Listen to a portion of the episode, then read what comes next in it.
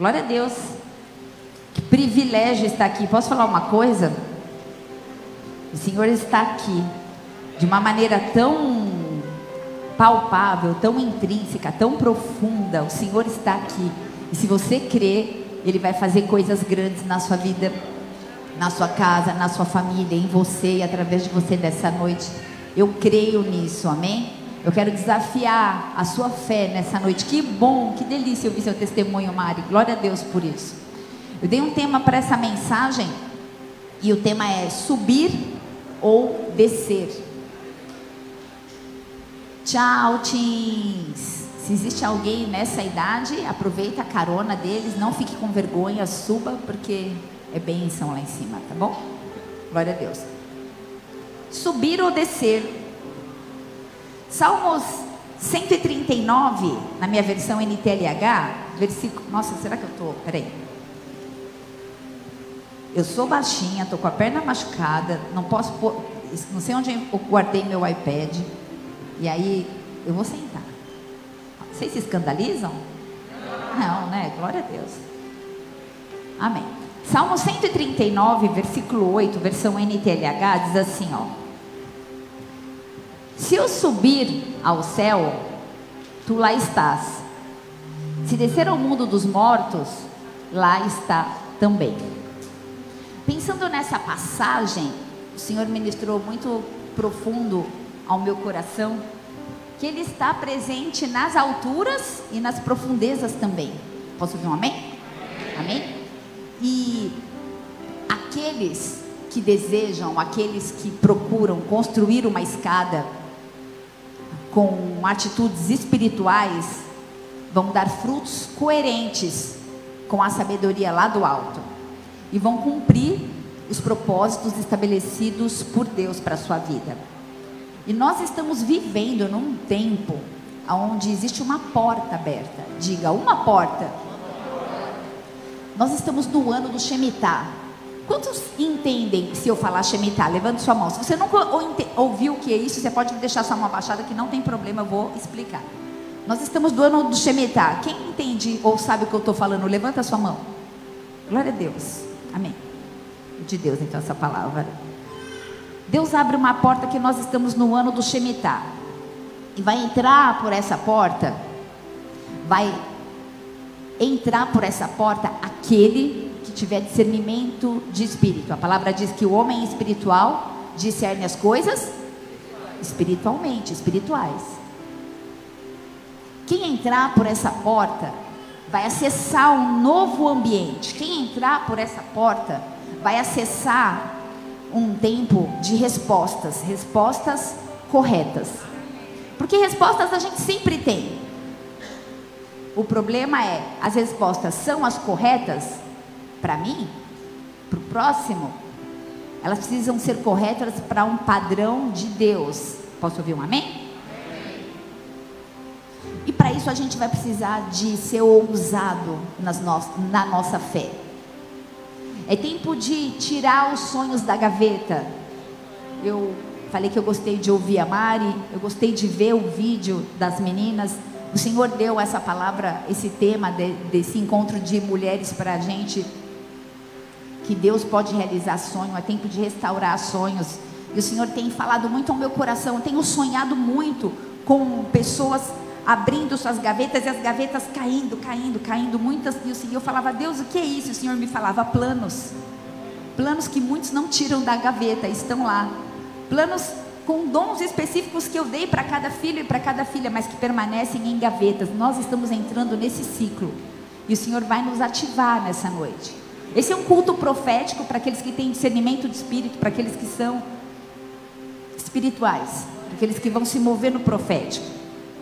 Então eu queria te desafiar a sonhar grande. É tempo de sonhar e os sonhos de Deus são maiores do que os nossos. A gente sabe que os sonhos de Deus acerca das nossas vidas, a gente nunca imaginou, nunca subiu ao nosso coração aquele que, aquilo que Ele tem preparado para cada um de nós. E nosso Deus é grande e Ele quer nos fazer, o tema desse culto é subir ou descer, mas Ele quer nos fazer subir em ciclos. Vamos orar. Pai, eu sei que o Senhor falou comigo. Eu quero te agradecer porque tão especial ouvir tua voz, Deus, em meio a tanto barulho, em meio a um tempo tão caótico, com tanta coisa para fazer e para resolver, em meio à vida de uma mulher simples, uma dona de casa, uma serva, uma filha. É um privilégio, Deus. Eu quero te louvar. Obrigada. Obrigada pelo privilégio desse ministério, dessa porta aberta, dessa igreja. Obrigada pelos filhos fiéis, aqueles que têm permanecido, que têm chorado, que têm jejuado, que têm clamado, porque estão sedentos de permanecer em Ti, de conhecer ao Senhor cada vez mais. Obrigada, Deus, porque é uma obra tão grandiosa que não tem nada a ver com homens que tem a ver com a manifestação doce, essa mesma que está presente aqui nessa noite. Obrigada porque o Senhor conhece individualmente e chama pelo nome cada um dos seus filhos. O Senhor não esquece o nome. O Senhor não fecha a porta. O Senhor intercede diante de um Pai Todo-Poderoso por cada um de nós aqui. E nós queremos nessa noite unir a nossa fé, Deus, crendo no mover profético, crendo no sobrenatural, crendo que o Senhor são dos nossos corações e quer nos levar a um nível mais alto, a um nível mais profundo de intimidade, de revelação, de conhecimento contigo. Por isso, dá ordem aos seus anjos a respeito deste lugar, desta igreja, da minha vida, de cada vida que está aqui. Nós queremos te ouvir, nós queremos te conhecer, nós queremos as revelações, aquilo que está nas entrelinhas, aquilo que o Senhor tem guardado para os teus filhos que te amam, a revelação do sobrenatural. Em nome de Jesus, Pai. Cumpre os teus planos nas nossas vidas, Pai. Levanta homens e mulheres intrépidos, sedentos, cheios do Espírito Santo, dispostos a cumprir o ID, a cumprir o propósito estabelecido pelo Senhor Eis-nos aqui. E nós entregamos esse culto a Ti, Pai. Em nome de Jesus, até aqui, nós levantamos as nossas mãos, cantamos, adoramos, dançamos, entregamos para o Senhor as nossas ofertas, os nossos corações, as nossas vidas, mas nesse momento o nosso clamor é: fala conosco, Pai. Nós não queremos sair da mesma forma que chegamos aqui, assim como já oraram isso no começo, porque nós queremos ser tocados pelo Senhor e transformados. Só o Senhor pode nos transformar. Que haja uma liberação do Espírito Santo para nos tocar nessa noite, que a gente possa ser transformado. Porque um dia o Senhor me tocou e eu nunca mais fui a mesma pessoa. E eu libero isso sobre homens, mulheres, jovens, adolescentes, idosos nessa noite, nesse local. E que tudo seja para a glória e honra do seu nome, em nome de Jesus. Se você crê, diga amém. Aleluia.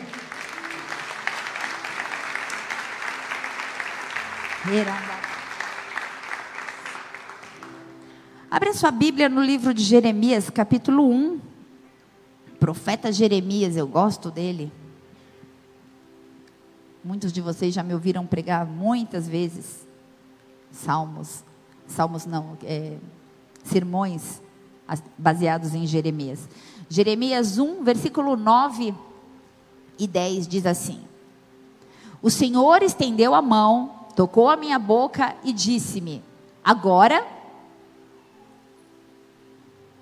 ponho em sua boca as minhas palavras. Veja, eu hoje dou a você autoridade sobre as nações e reinos para arrancar, despedaçar, arruinar e destruir, para edificar e para plantar. Jeremias, profeta conhecido por todos nós como profeta chorão, eu mesma já ministrei falando disso. Um homem que nunca se casou, um homem que dedicou, que dedicou toda a sua vida adulta ao ministério profético. E de acordo com o versículo 10 que a gente acabou de ler, ele foi comissionado por Deus para um ministério de destruição e de edificação. Forte, né? Deus deu autoridade para um homem de destruir e de edificar. E então ele anunciava no seu tempo a queda de Judá e a restauração também de Judá. Jeremias ficou conhecido também como profeta do Shemitah. E a gente vai falar sobre isso. Eu vou discorrer essa mensagem hoje explicando um pouquinho mais sobre Shemitah, porque essa é a porta que vai me levar e que vai te levar a acessar coisas novas. O significado literal da palavra Shemitah vem da raiz hebraica chamar e foi utilizada pela primeira vez na Bíblia, Êxodo 23, versículo 10. É o Marcelo que está? É, Má? Êxodo 23, versículo 10, diz assim: Plantem e colham em sua, em sua terra durante seis anos, mas no sétimo, deixem-na descansar, sem cultivá-la. Assim os pobres do povo poderão comer o que crescer por si, e o que restar ficará para os animais do campo. Façam o mesmo com as suas vinhas e com os seus olivais. Essa palavra do versículo 10, descansar, descanso, deixará descansar, foi uma ordenança de Deus que ele entregou a Moisés, que ao final do ciclo de cada seis anos era necessário que houvesse um descanso. Repita comigo: descanso. Um tempo, um ano, para que as estruturas antigas pudessem ser mudadas e estabelecidas novas estruturas a partir desse ano. E quando Israel não respeitava o tempo ordenado, o tempo de descanso, Israel mostrava onde estava o seu coração. Você está aí? O fato de não descansar, o fato de trabalhar a terra no período que foi designado por Deus, que era um período de descanso, representava a falta de confiança no Senhor. No período de descanso, era importante porque Deus então analisava como estava, ou melhor, como estavam todas as áreas do povo: física, emocional, espiritual. E descansar se refere a uma entrega total da nossa vida nas mãos do Senhor, confiando que Ele está no controle de todas as coisas. E falando sobre Shemitah, na sua raiz, chamar, é traduzida como descanso e apresenta também alguns significados como soltar, deixar derrubar, cair, descansar. E no sentido profético, esse conceito de cair ou de derrubar tem uma associação direta com o juízo de Deus. Quantos estão comigo? Falem amém. Vou dar um exemplo, segundo o livro de Reis 9, versículo 33. Essa passagem trata da morte da rainha Jezabel. E a palavra lançaia ou derrubaia não foi apenas a queda física de uma rainha que caiu pela janela, que foi jogada pela janela. Então Jeú ordenou: joguem, lançai essa mulher para baixo. Eles a jogaram e o sangue dela espirrou na parede e nos cavalos, e Jeú a atropelou. Mas essa queda dessa mulher, dessa rainha, determinava a queda de um sistema de governo, determinava o juízo de Deus entregue a Judá. Lá atrás, profetizado pelo profeta Jeremias, que isso aconteceria. E ainda falando sobre Shemitah, Jeremias 17, versículo 5. Estou te trazendo um pouco de base, de cimento, de alicerce para fundamentar essa palavra, tá bom? Jeremias 17, versículo 5 diz assim a palavra: Assim diz o Senhor: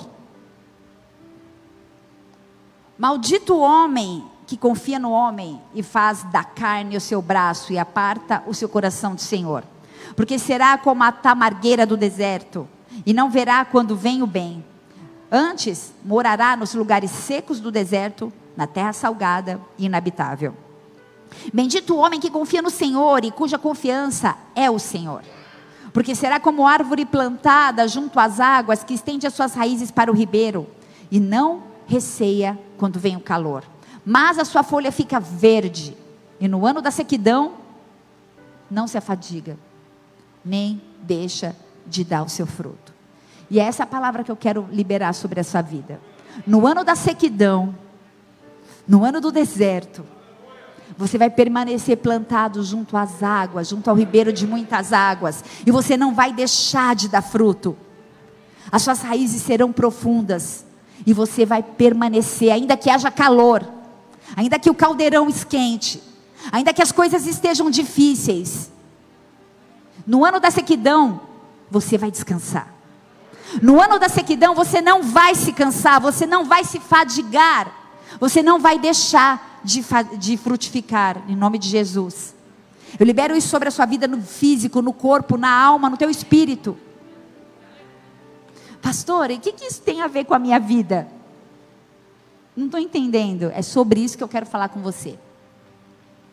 A gente, nós estamos no ano do Shemitah, e muito tem sido dito sobre isso nas nossas igrejas, na internet, nesse altar, em muitos lugares. 2021, 2022, o ano do Shemitah começou em 6 de setembro de 2021 e vai terminar em 25 de setembro de 2022.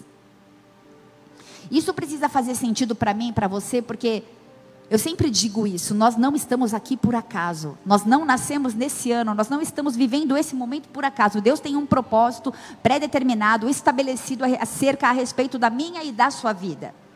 Isso precisa fazer sentido para você, porque eu e você fazemos parte de um contexto histórico. Nós estamos aqui, nesse tempo, nessa era, nessa geração.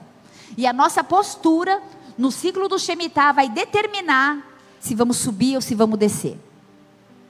Posso ouvir um amém?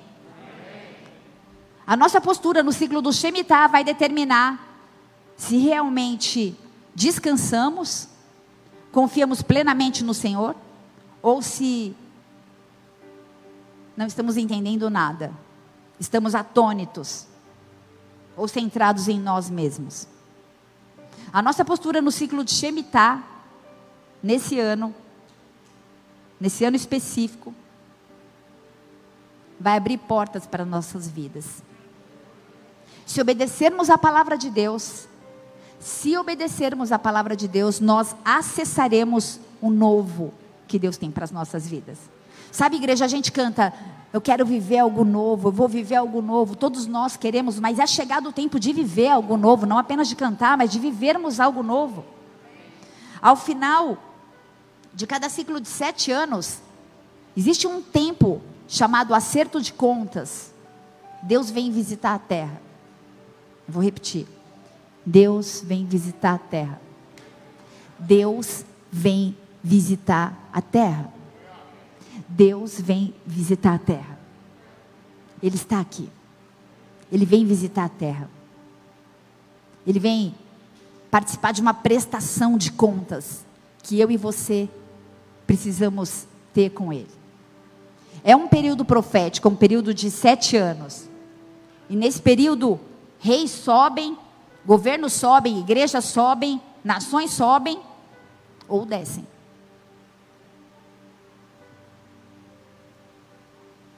A minha pergunta nessa noite é: você vai subir ou você vai descer? Sabe, família, tudo depende da avaliação de Deus de como foi o nosso ciclo. O que nós temos feito com aquilo que Ele tem colocado nas nossas mãos? Deuteronômio 11, versículo 26. Eis que eu ponho diante de vós a bênção e a maldição. Sabe, família, e eu e você somos responsáveis por escolher a bênção ou a maldição. Eis que ponho diante de vós bênção ou maldição. Ei, qual é a tua escolha? Voltando para Jeremias, versículo 25, Marcelo, por favor. Deus deu autoridade para um profeta, para ele liberar palavras sobre as nações. O, objetivo do Senhor com a vida de Jeremias era alertar o povo acerca da transição de um ciclo. Ei, eu quero alertar um povo acerca da transição de um ciclo nessa noite. Nós estamos em tempo de transição de ciclo. Isso envolve completamente a sua vida. Deus queria usar o profeta para chamar a atenção de Israel para um tempo de conserto, para um tempo de alinhamento. Jeremias 25, versículo 1. Acompanha comigo no telão, a palavra diz assim: a palavra que veio a Jeremias acerca de todo o povo de Judá, no quarto ano de Jeoiaquim, filho de Josias, rei de Judá, que é o primeiro ano de Nabucodonosor, rei da Babilônia, o qual anunciou o profeta Jeremias a todo o povo de Judá e a todos os habitantes de Jerusalém, dizendo: Desde o ano 13 de Josias, filho de Amon, rei de Judá, até o dia de hoje, período de 23 anos, tem vindo a mim a palavra do Senhor, e vou lá tenho anunciado, madrugando, falando, mas vós não me escutastes. Também vos enviou o Senhor todos os seus servos, os profetas, madrugando e enviando-os, mas vós não escutastes, nem inclinastes os vossos ouvidos para ouvir. Quando diziam: Convertei-vos agora, cada um do seu mau caminho e da maldade das suas ações, e habitai na terra que o Senhor vos deu, e a vossos pais, para sempre. E não andeis após outros deuses para os servides, e para vos inclinardes diante deles. Nem me provoqueis com a ira da obra das vossas mãos, para que não vos façam mal. Que engraçado, a obra da nossa mão pode fazer mal. Porém, não me destes ouvidos, diz o Senhor, mas provocastes a ira com a obra das vossas mãos para o vosso próprio mal. Portanto, assim diz o Senhor dos exércitos, visto, dos exércitos, visto que não escutastes as minhas palavras, eis que eu enviarei e tomarei a todas as famílias do norte, diz o Senhor, como também a Nabucodonosor, rei da Babilônia, meu servo, e os trarei sobre essa terra e sobre os seus moradores e sobre todas essas nações em redor, e os destruirei. Deus deu para ele poder para destruir, para plantar, né? E destruirei totalmente, farei que sejam objeto de espanto e de assobio e de perpétuas desolações. E farei desaparecer dentre eles a voz do gozo e a voz da alegria, a voz do esposo e a voz da esposa, como também o som da moz e a luz do candeeiro. E toda essa terra virá a ser um deserto e um espanto. E essas nações servirão ao rei da Babilônia 70 anos. Sabe, família? Profecias liberadas por um profeta que falavam ao seu povo sobre pecado, principalmente apontando para o desrespeito e a desobediência da nação de Israel no período de descanso. E então a nação se tornou mesmo por 70 anos escrava. Eu queria te fazer um pedido. Se você puder, feche seus olhos um minutinho. Eu queria que você refletisse, de olho fechado, se você puder, Reflita quem é o seu Senhor. Você tem conseguido descansar? Esse é o ano de descanso. Nós estamos no, nos movendo a esse rio há um certo tempo. Quem tem sido o seu Senhor? Como assim descansar, pastora? tenho me sentido tão cansada, tão cansado. Será que você tem se movido na força do seu braço? Pense na sua vida profissional. Você tem descansado no Senhor? Ou você tem descansado no governo ou em planos emergenciais? Será que eu e você somos escravos de algo ou de alguém? Será que nós somos escravos de alguém? Será que nós somos escravos de alguém? Ou de alguma coisa? Pode abrir seus olhos. Sabe, família? Cada um tem a sua própria resposta. E Jeremias, ele tentou alertar antes que Nabucodonosor assumisse o controle. Jeremias falou da necessidade de arrependimento. Jeremias falou sobre a ausência de descanso. Ei, povo, existe uma lei, é necessário que haja descanso. E eu quero falar nessa noite a uma igreja onde eu vejo muitas pessoas cansadas mas que não têm tido entendimento acerca desse cansaço. Muitos querendo descanso, mas o descanso debaixo de uma interpretação errada, de uma interpretação errônea. E Jeremias então ele anunciava que o coração do povo precisava se voltar a Deus. Sabe, família, o povo estava perdido no foco errado. Eles estavam se movimentando, a economia, o governo, tudo ia bem, as coisas estavam acontecendo, tinham crises, mas eles estavam vivendo, sobrevivendo, assim como nós. Que corremos o tempo todo atrás de tantas coisas e ficamos afadigados, cansados, exaustos. O Senhor nos chama nessa noite para que a gente venha focar naquilo que é preciso, naquilo que é primordial, naquilo que é importante. Igreja, o nosso coração precisa se voltar ao Senhor. E como o povo de Deus não ouviu o profeta Jeremias, eles ficaram então escravos por 70 anos. Será que hoje você está escravo? E eu venho nessa noite apresentar uma opção de escolha para você. Deuteronômio 11, 26. Eis que ponho diante de vós bênção e maldição. E como profeta do Deus vivo, eu venho anunciar um tempo de arrependimento. Nós queremos o avivamento, mas o avivamento só virá se houver arrependimento. Esse é um tempo de pano de saco, esse é um tempo de jejum e de orações. Esse é um tempo de clamar para que Ele venha em nosso favor. Esse é um tempo onde é primordial que haja um arrependimento das más obras, das más práticas. Que o meu e o seu coração possa estar desejoso em voltar-se ao Senhor completamente.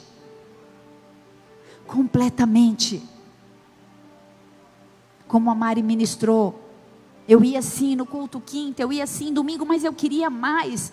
Não me movia mais como algo religioso. Eu havia, eu tinha fome e sede de uma revelação mais profunda. Ei, quantos estão aí? O arrependimento das más práticas em nossos corações nos faz voltar ao Senhor completamente. E um coração voltado ao Senhor vai muito além de cantar louvores. Vai muito além de declarar que Ele é o seu Senhor e seu Salvador. Vai muito além de se trocar no domingo e vir para um culto. Vai muito além.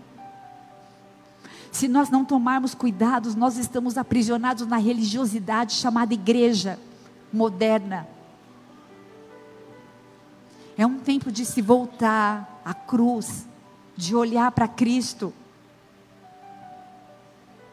O posicionamento de um homem, de uma mulher de Deus, tem a ver com metanoia, que quer dizer mudança de mente. Ei, quem nós éramos antes não cabe no molde de hoje. Não cabe mais. Tem a ver com conversão tem a ver com mudanças de posturas, de condutas, de atitudes, tem a ver com gratidão, tem a ver com fé que sem obras é morta. Tem a ver com atitudes, tem a ver com posicionamento, com santidade, tem a ver com amor, tem a ver com temor. Jeremias tentou alertar a necessidade de mudança, de, de um arrependimento genuíno. Deuteronômio 11, 26. Essa é uma noite de escolhas. Eis que ponho diante de vós bênção e a maldição. Ei, a escolha é minha e sua.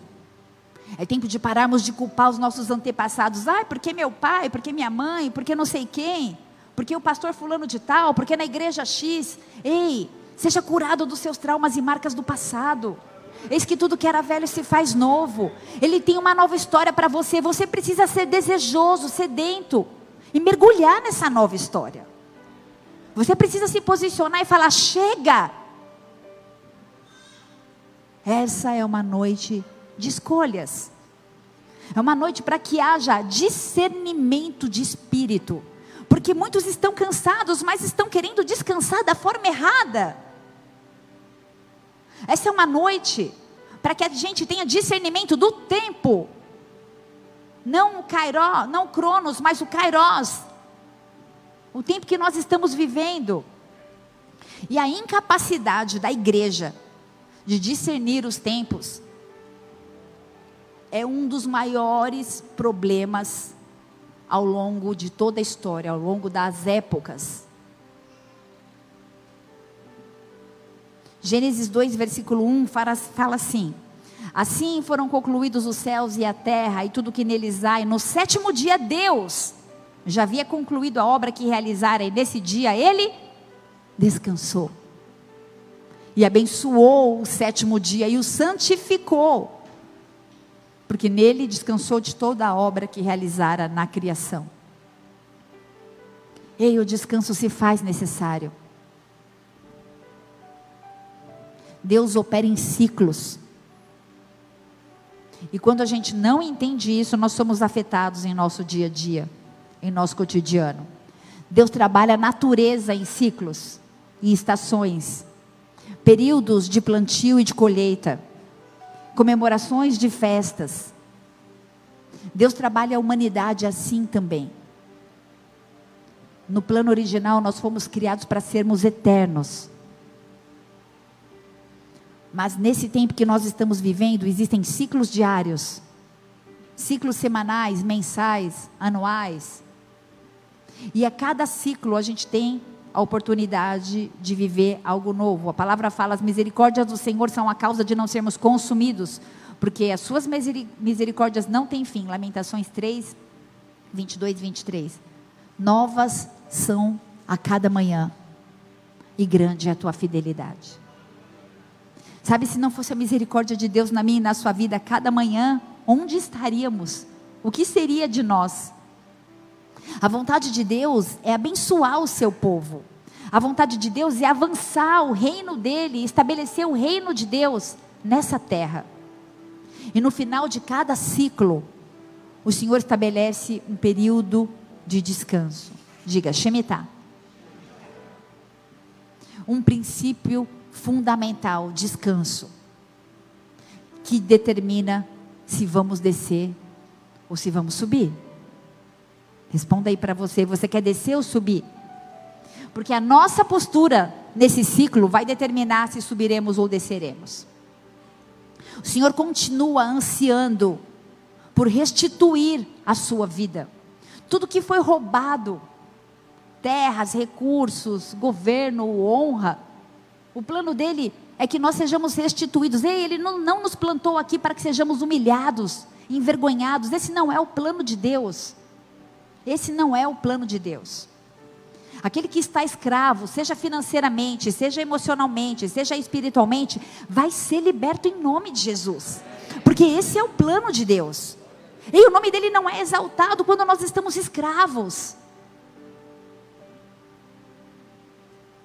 As dívidas podem ser perdoadas, os traumas podem ser curados, as pessoas libertas serão dos vícios e das prisões e das cadeias. O profético vai ser desengessado. O profético vai ser desengessado na sua vida, na sua casa, na sua família. Aqueles que buscam o Senhor de todo o seu coração com lágrimas, jejuns, pranto, arrependimento, quebrantamento, são estes que serão curados e libertos. Sabe, eu estava no meu, na minha casa, no escritório à tarde, e eu orava, e os meus olhos viam tantas pessoas cansadas, pessoas pedindo socorro. Eu estou tão cansado. Pessoas de Deus. Não eram pessoas em pecado, eram pessoas posicionadas. Estou cansado. Estou cansada. Muitos querem descansar. Mas é é muito sério. Porque muitos, mesmo sendo de Deus, não estão entendendo o que realmente é o descanso. Ei, não é tempo de lançar mão do arado, eu vou repetir. Ei, não é tempo de lançar a mão do arado, porque nós estamos vivendo as últimas obras. Eu tenho ouvido um discurso sobre equilíbrio, com uma falta de entendimento e uma distorção espiritual tamanha. Porque essa é a estratégia de Satanás nesse tempo. Porque homens e mulheres posicionados não vão cair com qualquer coisa. Ei, eu preciso cuidar de mim.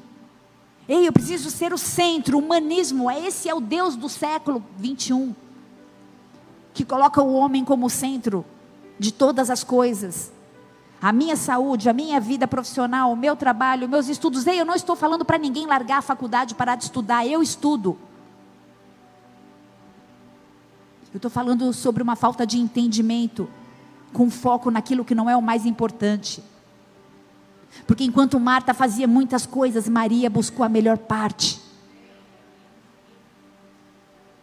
Um discurso distorcido e sem discernimento de espírito sobre o que é cansaço.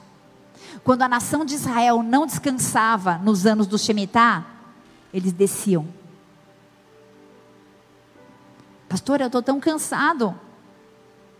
Então, fiquei na dúvida: descanso ou não descanso? Vamos aprender com o Mestre Jesus? Ele ensinou, Mateus 12, versículo 1, o que é descansar. Descansar é confiar em Deus. Naquele tempo, passou Jesus pelas searas em um sábado e os seus discípulos, tendo fome, em um sábado, presta atenção, tá? Tendo fome, começaram a colher espigas e a comer. E os fariseus, vendo isso, disseram-lhe, sempre os fariseus, né? Eis que os teus discípulos fazem o que não é lícito fazer no sábado. Ele, porém, lhes disse: Não tendes lido o que Davi fez quando teve fome?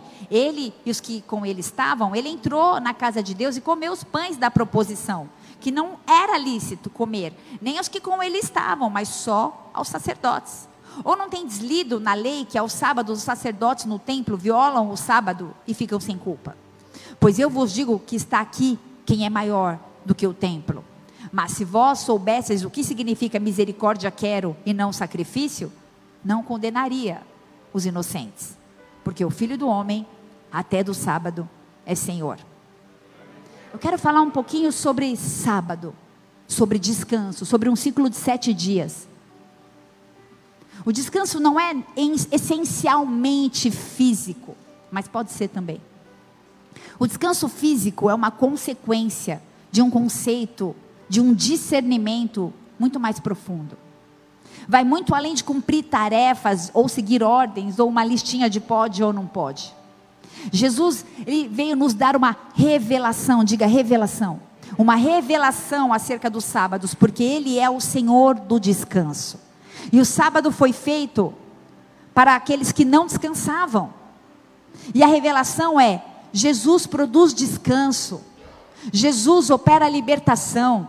Jesus alivia os cansados, oprimidos, no físico, na alma. Mateus 11, 28. Vinde a mim, todos vós que estão cansados e oprimidos, e eu, e eu vos aliviarei, diz Jesus. Vinde a mim, todos que estão cansados e oprimidos. Ei, nós estamos cansados e oprimidos, mas nós vamos para tantos lugares, menos para Jesus. Nós vamos para a televisão, nós programamos viagens, nós programamos férias, nós vamos para outros lugares. Ei, vinde a mim, todo aquele que está cansado e sobrecarregado, e eu vos aliviarei, diz Jesus. A revelação para o descanso é busque Jesus, deleite-se em Jesus. Ele é o Senhor do sábado, ele é o mais interessante interessado em te fazer descansar. Ele quer tirar o fardo pesado e colocar um fardo leve, porque o fardo de Jesus é leve. E se o fardo está pesado, você está levando o seu próprio fardo. É o fardo da religião. Porque o fardo de Jesus é leve. Aleluia.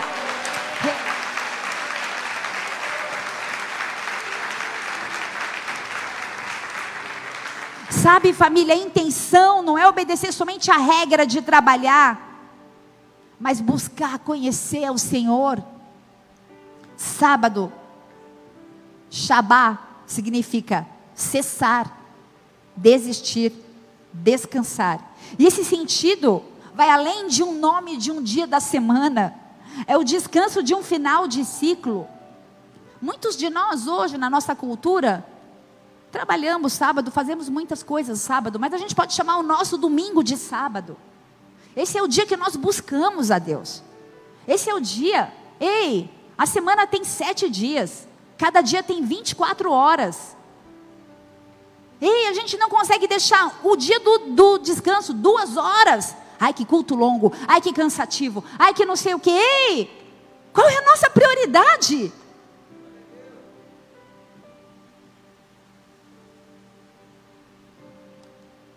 Sábado ou domingo, que seja. Ah, então eu tenho que cessar minhas atividades seculares, os meus trabalhos, não plantar, não colher. Não é uma lista de regras. Não. Isaías 58, versículo 13.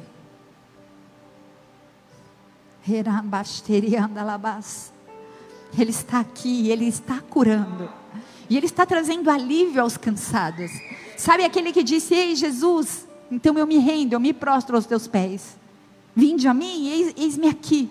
Você que deu essa resposta, você vai receber um alívio sobrenatural.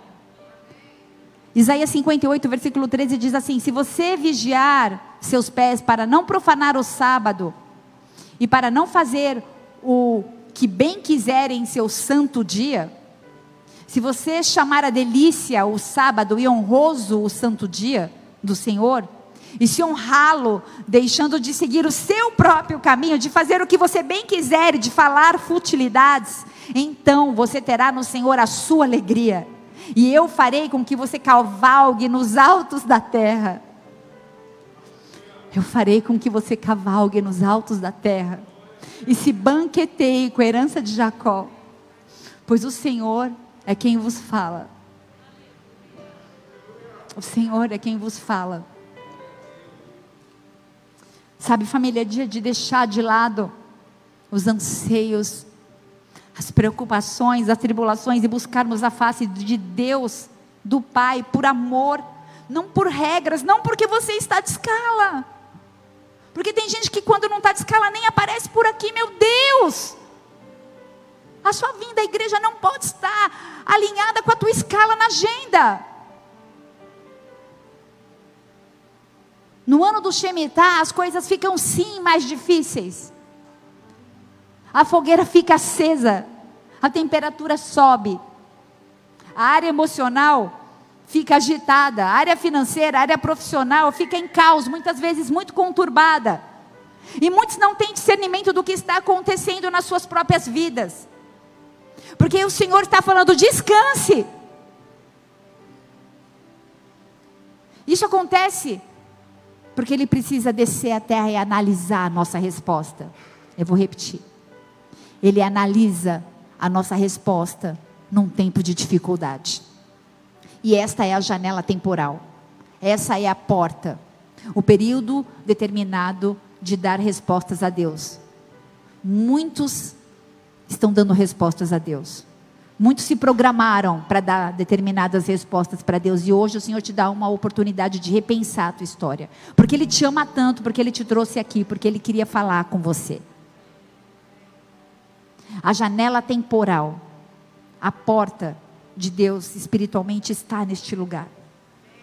E Ele vem para avaliar se a gente confia ou não, para permitir se a gente vai subir no Shemitah ou se nós vamos descer. Se nós vamos acessar ou não esse novo nível. E Jesus nos ensinou sobre prestação de contas, sabe por quê? Porque Ele é o dono de tudo. Acá, Mate, abre para mim Mateus 25, versículo 14. No final de cada ciclo, nós vamos prestar contas. Todos nós. Porque isso é também como um homem que partindo para fora da terra chamou os seus servos e entregou-lhes os seus bens. E a um deu cinco talentos, e a outro dois, e a outro um. A cada um segundo a sua capacidade. Ele sabe qual é a sua capacidade. Ele sabe qual é a sua capacidade.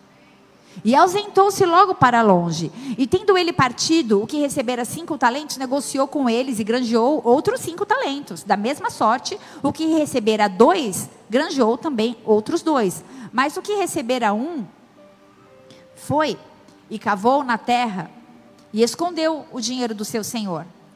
E muito tempo depois veio o senhor, eu ouso dizer, e sete anos depois veio o senhor daqueles servos e fez conta com eles.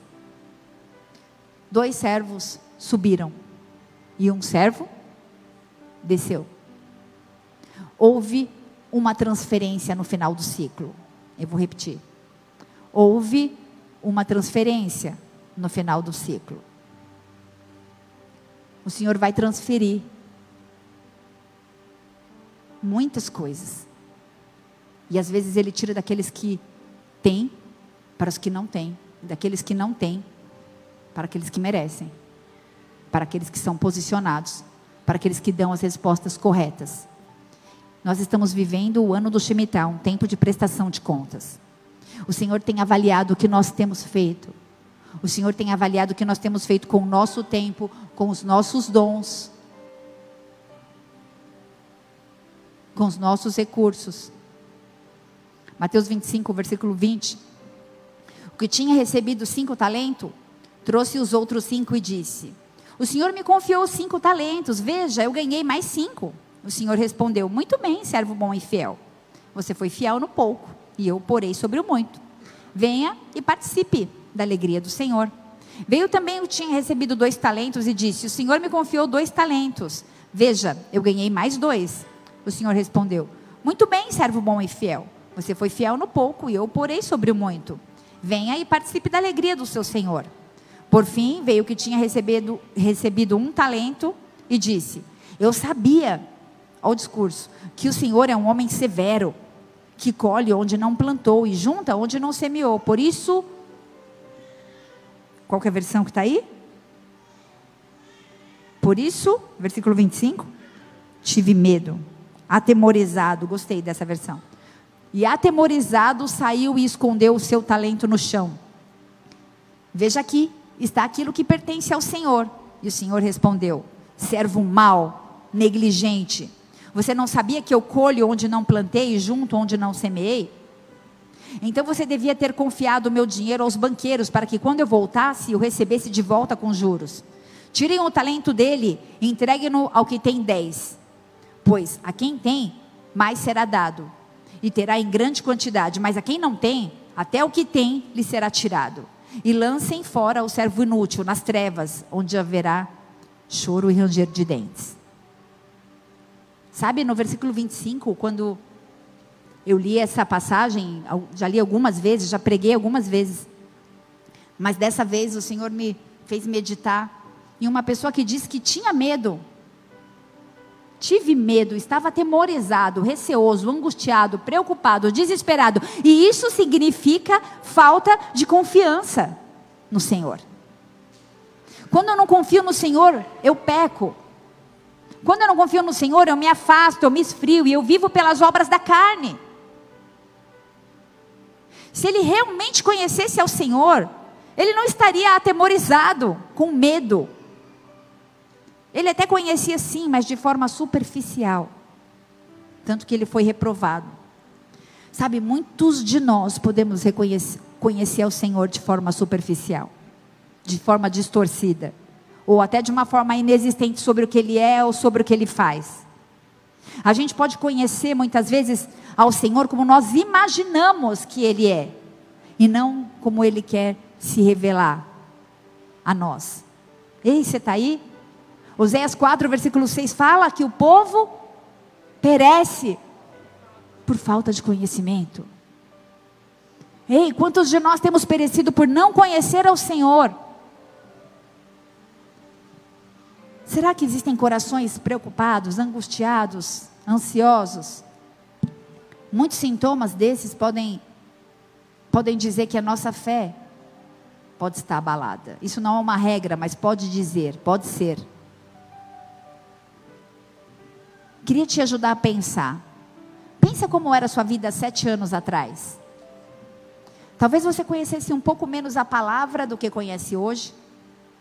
Talvez você tivesse menos problemas emocionais do que você tem hoje. Talvez você estivesse aprisionado em algum vício. Muitos aqui cresceram, e eu posso contemplar isso com os meus olhos, nos últimos sete anos. E o último ciclo pode ter feito com que você confie mais em si mesmo do que no Senhor. Sabe, às vezes a gente se basta. como se assim a gente dependesse menos do Senhor. Salmos 20, versículo 7 diz que uns confiam em carros, outros em cavalos, mas nós, nós faremos menção do nome do Senhor. Baixe a sua cabeça, feche seus olhos.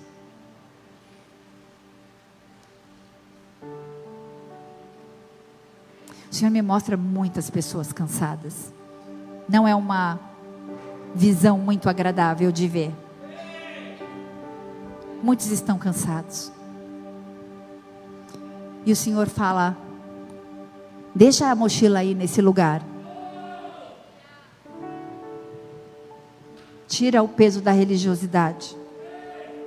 Sabe, muitos de nós não temos deixado a terra descansar.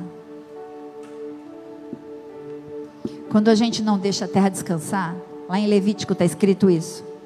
O Senhor vem e faz a gente descansar na força.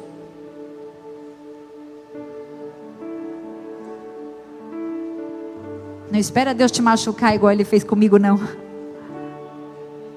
Às vezes a gente não para.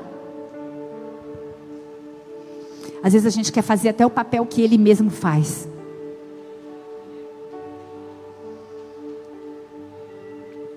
Troca o jugo nessa noite. Troca o fardo. Tira o peso.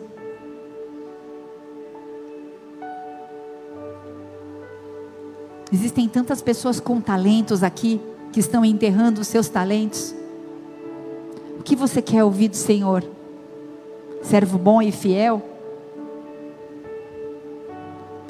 Muitos estão cansados porque estão lutando contra a maré, nadando contra a maré. E nadar contra a maré é pesado. Existe um destino profético acerca da sua vida. Existe um rio Existe um rio. Eis que coloco sobre a sua vida bênção e maldição. Essa é uma noite de escolha.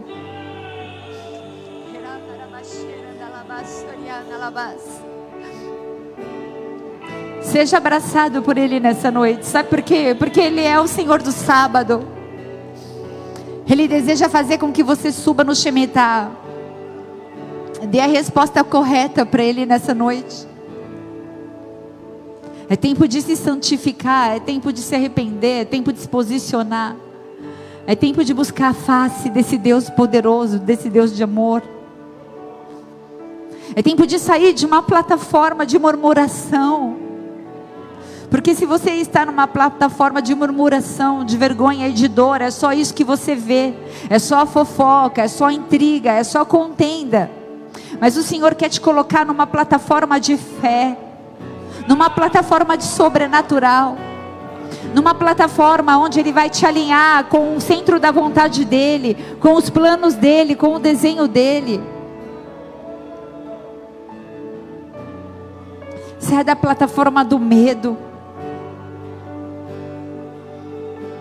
O Senhor troca vestes nessa noite.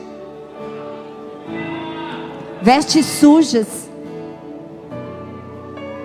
Sabe por quê? Porque você está num momento. Este é um ano de transição. E nesse Shemitah, o Senhor te chama a dar a resposta correta. E haverá transferências, Ele vai te honrar, Ele vai honrar tua casa, Ele vai honrar tua família. Tire os projetos da gaveta. Flua no rio que Deus te deu. Se mova no sobrenatural. Não é tempo de lançar mão do arado. O Senhor manda repetir: não é tempo de lançar mão do arado. Não é tempo de pendurar as suas harpas. O Senhor levanta adoradores nessa noite. O Senhor prepara lugares secretos na sua casa. Ei, o dono está na casa. O Senhor está neste lugar. Ele desceu para esperar as nossas respostas. Os seus olhos olham para nós nessa noite. E qual a resposta nós estamos dispostos a dar? O que você quer ouvir dele, servo bom e fiel? Entra no gozo e na presença do Senhor.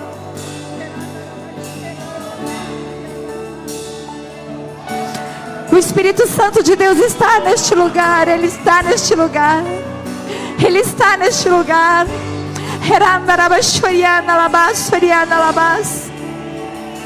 Existem pessoas que precisam pedir perdão. Sabe, você pode fazer isso aí no seu lugar. Fale com o Senhor. Diga, Deus, eu me arrependo. Tira a lamentação, tira a lamúria. Ei, você conhece um Deus que não te deixa atemorizado, mas te deixa cheio do Espírito Santo, te deixa cheio da glória e da presença dEle. É noite de discernir os tempos. É só um ciclo terminando para outro começar. Assim como foi com o profeta Jeremias, eu libero sobre a sua vida nessa noite. Você vai perseverar, você vai permanecer. No tempo da seca, no tempo da seca você vai frutificar. No tempo da seca você vai frutificar. No tempo da seca você vai frutificar. Você vai viver o sobrenatural. Os frutos serão viçosos. Ele vai alimentar a sua casa e os seus vizinhos também.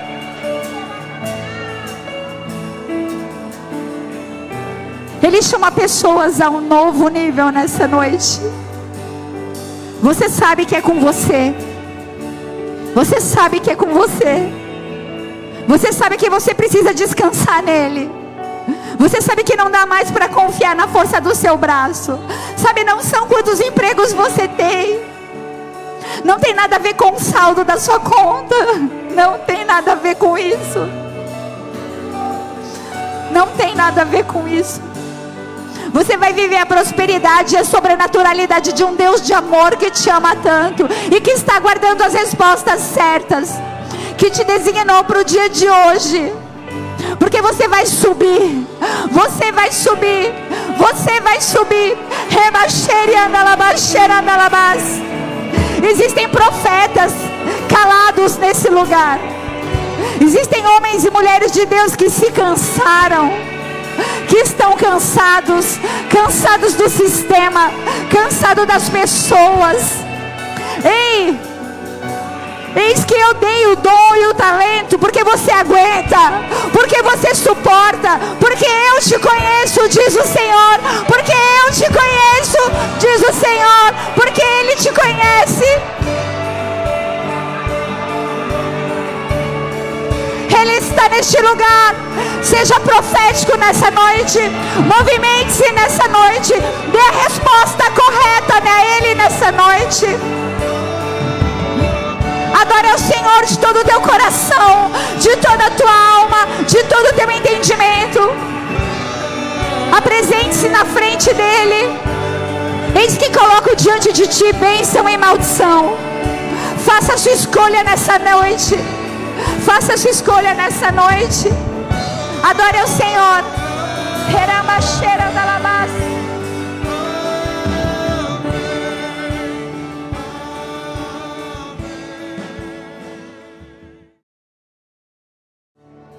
Eu quero liberar sobre a sua vida essa palavra. Eis que coloco diante de ti bênção e maldição.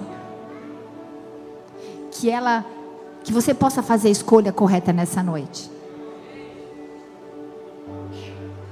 Que essa bênção possa ser derramada sobre a sua vida, sobre os seus filhos, sobre os filhos dos seus filhos.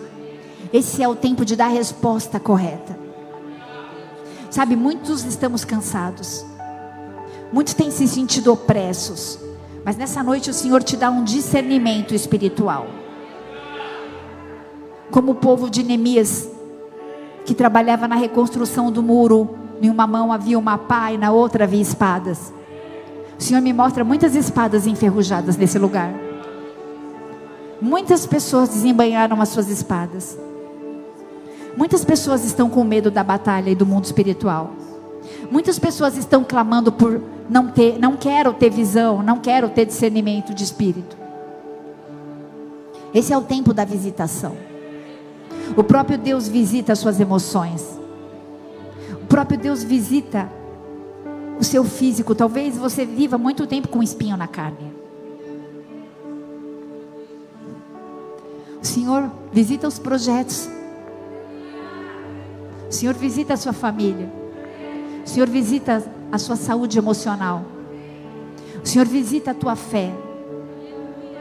Deixa para trás o que passou.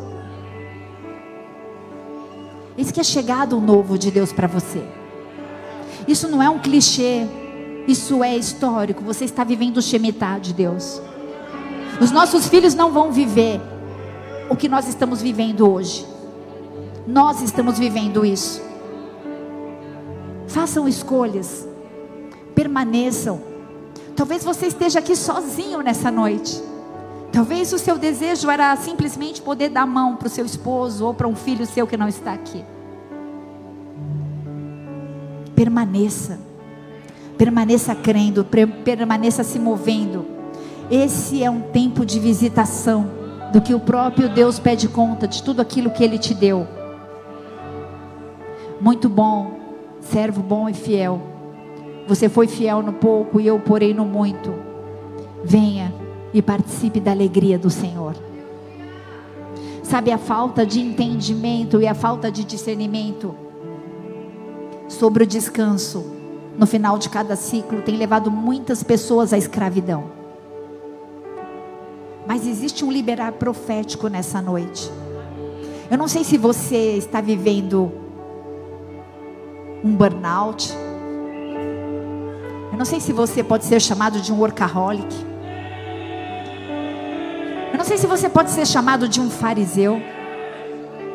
Eu não sei se você pode ser chamado de alguém religioso. Eu não sei qual rótulo alguém te deu ou você mesmo se deu. Mas nessa noite o Senhor te chama de filho. Filho amado em quem me comprazo. E você vai subir no Shemitah. Você vai subir nesse ciclo. Foi virado uma chavinha acerca do discernimento espiritual. Em Jesus você descansa. Vinde a mim todos aqueles que estão cansados e sobrecarregados, e eu os aliviarei. Ele está aqui. Ele está aqui. O homem de branco está aqui, ele está aqui. Ele está aqui.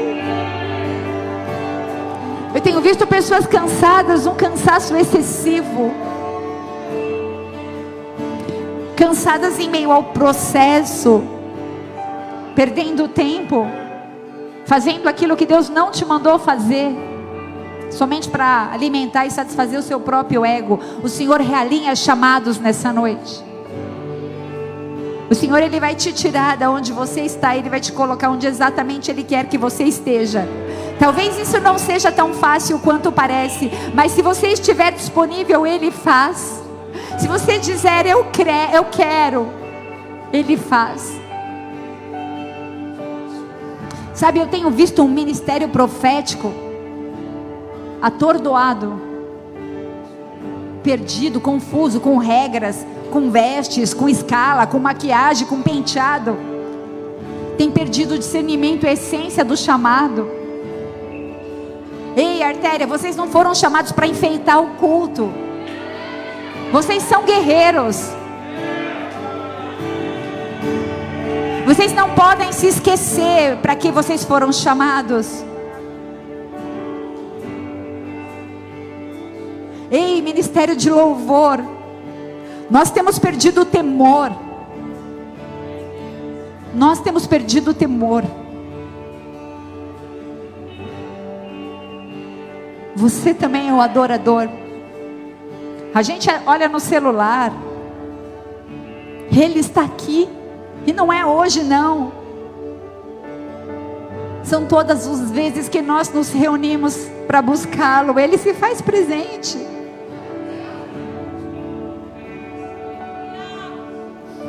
Esse é um tempo onde o Senhor vai nos restaurar e vai nos transformar. Aquele que quiser, aquele que estiver disposto, vai viver algo sobrenatural. Eu já vou encerrar a igreja. O Senhor me deu uma palavra que na hora do louvor eu não entendi direito. Isaías 61 fala que o Senhor me deu o seu espírito porque ele me escolheu para levar a boas novas aos pobres. Isso é sobre você. Ele me enviou para animar os aflitos e para anunciar a libertação aos escravos e a liberdade para os que estão na prisão. Ele me enviou para anunciar que chegou o tempo em que o Senhor salvará o seu povo, que chegou o dia em que o nosso Deus se vingará dos seus inimigos. Ele me enviou para consolar os que choram, para dar aos que choram em Sião uma coroa de alegria em vez de tristeza e uma e um perfume de felicidade em vez de lágrimas e roupas de festa em vez de luto. Eles farão o que é direito e serão como árvores que o Senhor plantou para mostrar a todos a sua glória. Eles, eles reconstruirão casas que haviam caído, cidades que tinham sido arrasadas e que há muitos anos estavam em ruínas. Vocês serão conhecidos como sacerdotes do Senhor, servos do nosso Deus.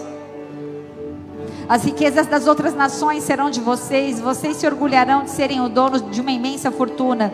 A vergonha e a desgraça que vocês passaram eram duas vezes mais do que mereciam, mas agora vocês viverão e receberão o dobro de riquezas e serão felizes para sempre. Porque eu, Senhor, amo a justiça e odeio o roubo e o crime. Eu serei fiel e darei ao meu povo a sua recompensa e farei com eles uma aliança eterna. E os seus descendentes serão famosos em todas as nações. Todos os que virem reconhecerão que eles serão um povo que eu abençoei. Nós nos alegraremos e cantaremos um hino de louvor por causa daquilo que o Senhor Deus tem feito nas nossas vidas.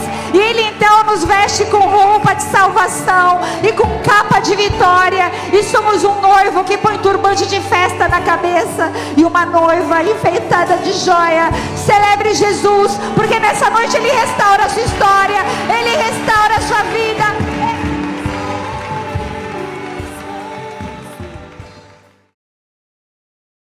Descanse nele, amém? Eu não posso encerrar esse culto sem fazer um convite para você que ainda não teve oportunidade de entregar a sua vida e reconhecer Jesus como seu único e suficiente Senhor e Salvador. Se você está nos visitando ou se você está conosco há algum tempo e talvez precise refazer essa oração, esse é o momento. Levante sua mão bem alto e diga assim: Pai. Pai. Nessa noite. Nessa noite. Eu quero restaurar. Eu quero restaurar. A minha aliança. A minha aliança. Com o Senhor com o Senhor e reconhecê-lo e reconhecê-lo como meu único como meu único e suficiente e suficiente Senhor e Salvador Senhor e Salvador Jesus Jesus escreve meu nome escreve o meu nome no livro da vida no livro da vida muda minha sorte muda minha sorte em nome de Jesus. Em nome de Jesus. Senhor eu quero interceder pelos meus irmãos e por mim mesma Pai. Senhor nós queremos a tua presença mais que todas as coisas. Nós queremos descansar e eu clamo, eu intercedo diante de um Espírito Santo doce e poderoso, para que possa tirar o fardo dos teus filhos de cansaço, de apatia nessa noite e restaurar a alegria, restaurar os joelhos vacilantes. Que as águas que estavam no tornozelo possam ser mais profundas, que você possa mergulhar na intimidade, no relacionamento com Deus de amor que Ele possa aliviar a dor, restaurar a sua sorte, mudar a sua história, que você venha viver o sobrenatural de Deus. Que os projetos saiam da gaveta. E que tudo que você fizer, aonde você for, seja para exaltar o nome de Jesus. Eis que coloco diante de ti bênção e maldição. E vocês escolhem serem abençoados nessa noite, em nome de Jesus. Se você querer, dê sua melhor salva de palmas a Ele.